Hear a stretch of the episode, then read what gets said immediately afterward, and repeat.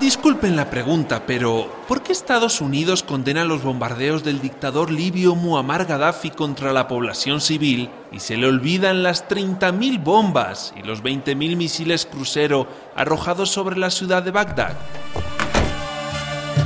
19 de marzo, un año más de la invasión norteamericana contra el pueblo de Irak.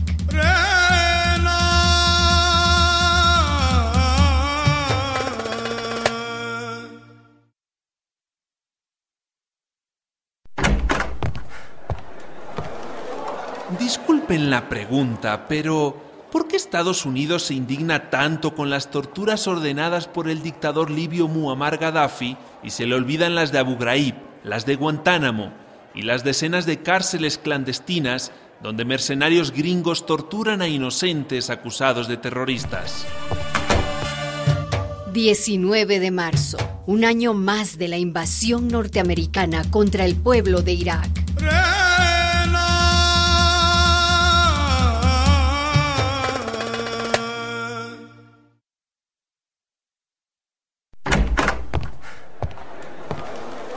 Disculpen la pregunta, pero ¿por qué la secretaria de Estado Hillary Clinton pide la salida inmediata de Muammar Gaddafi de Libia y no saca primero a los 50.000 soldados norteamericanos de Irak y a los 100.000 de Afganistán? 19 de marzo, un año más de la invasión norteamericana contra el pueblo de Irak.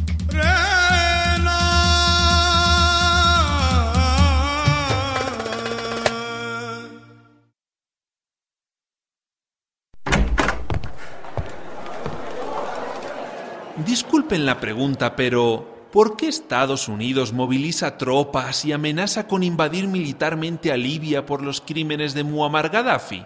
¿No sería mejor que se invadieran a ellos mismos por los crímenes cometidos por el ejército norteamericano en Irak y en Afganistán?